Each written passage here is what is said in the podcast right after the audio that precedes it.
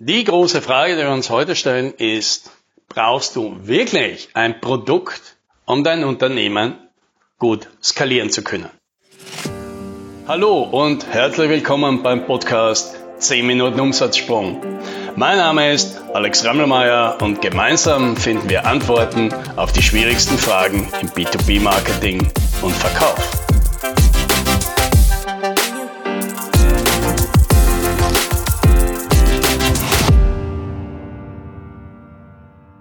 Es ist eine häufige Anforderung.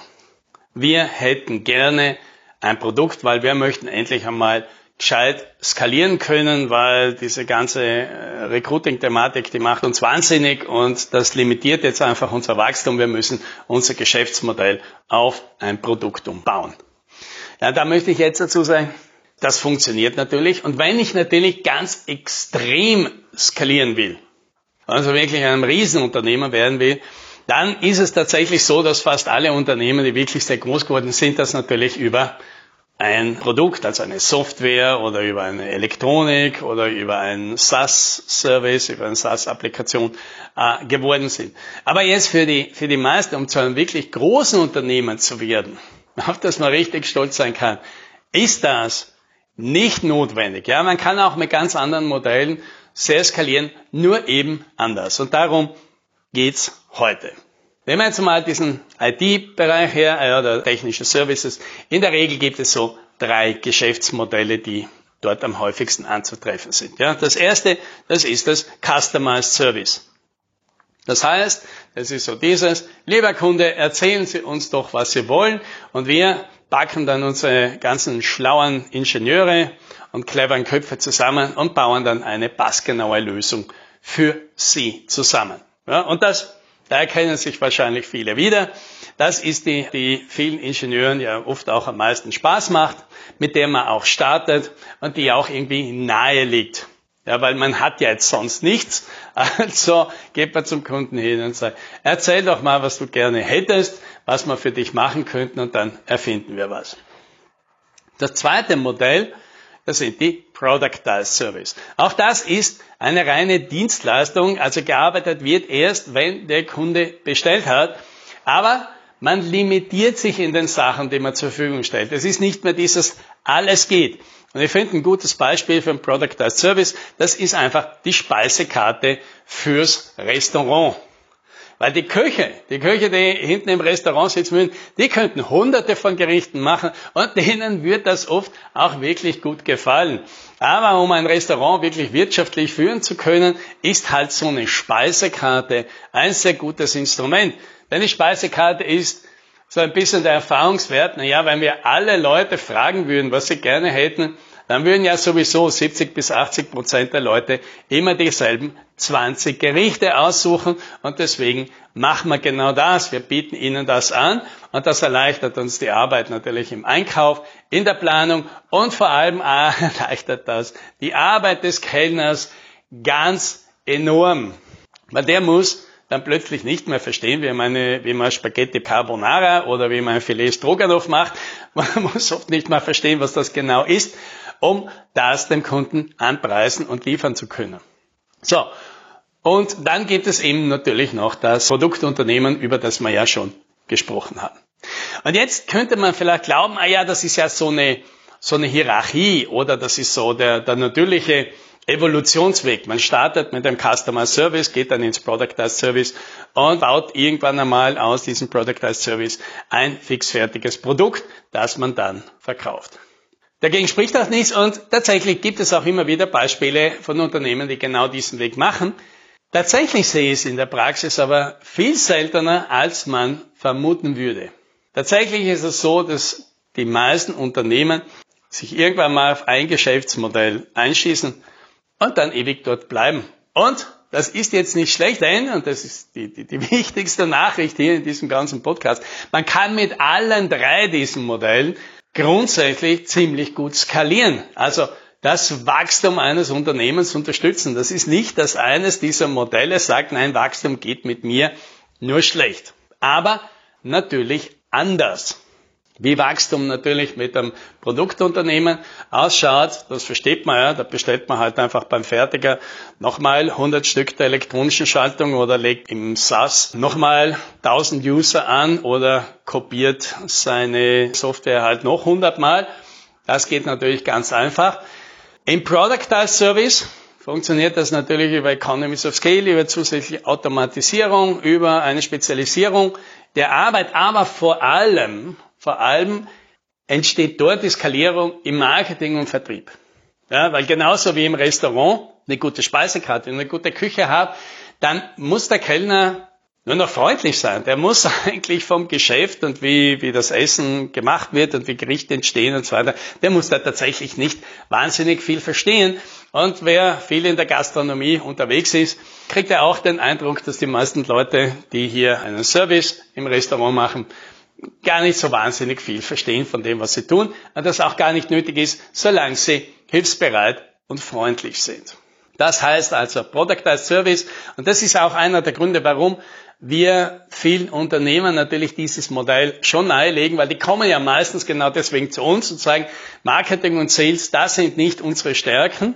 Sagen, naja, dann ist das vielleicht ein gutes Modell, weil Product as Service macht Marketing und Sales deutlich einfacher, viel einfacher als ein Customer Service. Ja, weil um ein Customer Service zu skalieren, das mache ich damit, dass ich nicht immer mehr Projekte, immer mehr Kunden anziehe, sondern wahrscheinlich eine irgendwann mal relativ konstante Anzahl an Kunden habe. Ich kann auch gar nicht so viele betreuen, wenn jeder was anderes will. Da werde ich wahnsinnig als Unternehmen. Aber diese Kunden müssen dementsprechend natürlich immer größer werden, immer vielleicht auch besser werden. Das heißt, ich fange halt mit Kunden an, die halt kleine Sachen machen und dann suche ich mir Kunden, die ein bisschen größeres Ding drumherum bauen oder deren Wert größer ist, die bereit sind, dafür mehr zu zahlen, weil er für sie mehr wert ist. Und deswegen habe ich hier die Aufgabe, natürlich im Marketing, Vertrieb, in der Kundenberatung und Kundenbetreuung sehr gute Arbeit zu leisten, damit ich genau das kann. Also diesen ständigen Wechsel und dieses ständige Upleveling meiner Kunden hier hinzukriegen. Das Schöne ist natürlich, an, an diesem Modell. Ich kann weiterhin natürlich sehr passgenaue, zugeschnittene Arbeit machen, was vielen Leuten gut gefällt. Ich habe eine geringe Anzahl von Kunden, die ich sehr gut und sehr nahe betreuen kann und von denen ja auch viele dann mit dem Unternehmer mitwachsen können. Also ich muss jetzt nicht, die heißt nicht automatisch, dass ich ständig einen Akquisedruck habe. Ja, ist ja bei uns zum Beispiel auch. Ja, ungefähr die Hälfte der Kunden, die sind sehr langfristige Kunden und die andere Hälfte, die machen halt mal ein Projekt und dann haben sie das erreicht, was sie, was sie wollen und können wieder alleine weitermachen. Ne? Das funktioniert durchaus auch, dass man in so einem Geschäftsmodell jedes Jahr 20, 30 Prozent plus machen kann. Aber es funktioniert halt eben anders und das hat auch nicht unbedingt ein großes Limit, ja, weil, weil wir uns große Beratungsunternehmen anschauen oder auch kreative Unternehmen, dann sehen wir, die betreuen nicht so wahnsinnig viele Kunden, aber das sind äh, riesige Unternehmen, ja, die bewegen unglaubliche Summen. So, woran liegt es jetzt? Also vor allem, dass ein Unternehmen sich für das eine oder andere Modell irgendwie entscheidet und dort bleibt. Und meine Wahrnehmung, das ist jetzt meine persönliche Wahrnehmung, ich habe da keine wissenschaftliche Studie drunter gemacht, das ist halt sehr viel eine Persönlichkeitsfrage, eine Persönlichkeitsfrage der Leute, die das Unternehmen halt eben steuern. Und zum Beispiel gibt es da einen ganz, ganz klaren Unterschied zwischen den Unternehmen, die Produkte bauen und Unternehmen, die eben zum Beispiel Productized Services oder Customized Services bauen. Denn was man selten sieht, ist eben, dass es aus dem Productized Service irgendwie ein Produktunternehmen wird. Die allermeisten erfolgreichen Produktunternehmen, die ich kenne, die wurden von Anfang an als Produktunternehmen konzipiert. Und warum? Weil dort meistens andere Leute drin sitzen. Da sitzen die, die Leute drin, deren Vorbild ein bisschen der Steve Jobs ist und sagt, was soll ich die Kunden fragen? Ja, die verstehen das nicht. Ja, die, wenn ich die frage, was sie wollen, wollen sie immer ein schnelleres Pferd. Und ich glaube, ich habe hier ein viel besseres Produkt, ich habe viel eine bessere Vision und ich baue jetzt dieses Produkt und logischerweise hole ich mir dann Feedback vom Kunden und hole mir Anregungen vom Kunden. Aber letztendlich mag ich mit dem Kunden gar nicht so wahnsinnig viel zu tun haben. Ich baue hier ein möglichst gutes Produkt und der Kunde soll das dann bitte benutzen. Im Gegensatz zu den Customized und Productized Business, das sind meistens Dienstleister am Herzen, denen, die mögen diese Arbeit mit dem Kunden. Die haben kein großes Interesse an Self-Service-Portalen und so weiter. Die sehen diese Interaktion mit dem Kunden einerseits als bereichernd, natürlich nicht immer, nicht immer und nicht bei jedem, aber grundsätzlich als etwas Schönes. Die sehen das als Möglichkeiten, die Kundenbeziehung zu stärken, die Loyalität zu erhöhen. Die sehen das als Möglichkeit, schnell zu erkennen, dass der Kunde unzufrieden ist. Und natürlich sehen sie es auch als Möglichkeit, dem Kunden neue Ideen anzubieten und daraus zusätzliches Geschäft zu generieren. Ja, im Gegensatz zu den Produktleuten. Und deswegen, da sieht man auch schon, wen die Leute anheuern. Ja, die Serviceunternehmen, Productize und Customize, die stellen Mitarbeiter an und da ist die die große Anforderung immer, den muss ich zum Kunden schicken können. Der muss dort auftreten können, der muss dem Kunden das erklären können, der muss den Kunden begeistern können für so eine Lösung. Ein Produktunternehmen, für den ist es meist nicht wichtig. Da sollen die, gerade die Ingenieure mit den Kunden ja jetzt nicht wahnsinnig viel zu tun haben. Das ist viel wichtiger, dass die mit ihren Teammitgliedern gut auskommen. Und deswegen habe ich dann natürlich irgendwo eine Kultur und äh, durch diese Leute, die ich da reinhole, und das hat meistens sehr viel auch eben mit der Persönlichkeit der, der Gründer und der Manager, die in diesem Unternehmen drin sind, zu tun, bleibe ich halt eher in dem Servicebereich oder bleibe ich halt eher in dem Produktbereich. Ja? Und ob customized oder productized, das ist meistens ein bisschen eine Geschmackssache, ob man eben sich eher für die Effizienten aus diesem Spektrum ja, da gibt's ja einerseits irgendwie das Innovative und auf der anderen Seite das Effiziente. Ja, und die vertragen sich tatsächlich gar nicht so gut miteinander, diese beiden Dinge.